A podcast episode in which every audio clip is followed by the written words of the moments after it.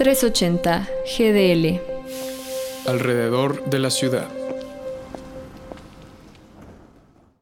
Zack Snyder en 2009 fue el encargado de pasar del papel a la pantalla grande a los héroes del cómic Watchmen, o en español, Los Vigilantes.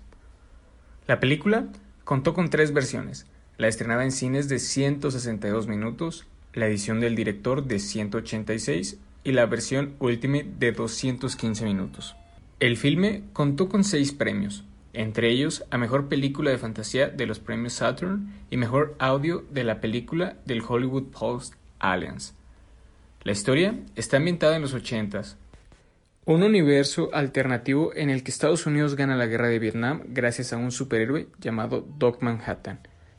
Y durante la Guerra Fría asesinan al comediante, uno de los primeros miembros de los Vigilantes, un grupo de héroes.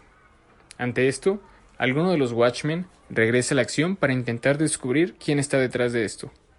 El filme es una gran adaptación de la novela de Alan Moore y Dave Gibbons, con unas escenas oscuras, unos personajes salvajes y crudos, desnudos, violencia y lenguajes duros.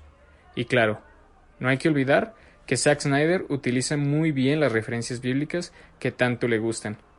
La película, a pesar de tener una mala calificación en Rotten Tomatoes, con el 65% de aprobación y una calificación en IMDb de 6.3, es una de las mejores adaptaciones de cómics que se han hecho porque logra explicar el origen e historia de un grupo de superhéroes no tan conocidos y muestra una historia con un final no tan común.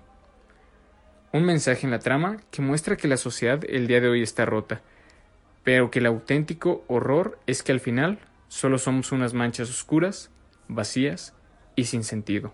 Estamos solos, no hay nada más. Soy Sebas Méndez para 380 GDL.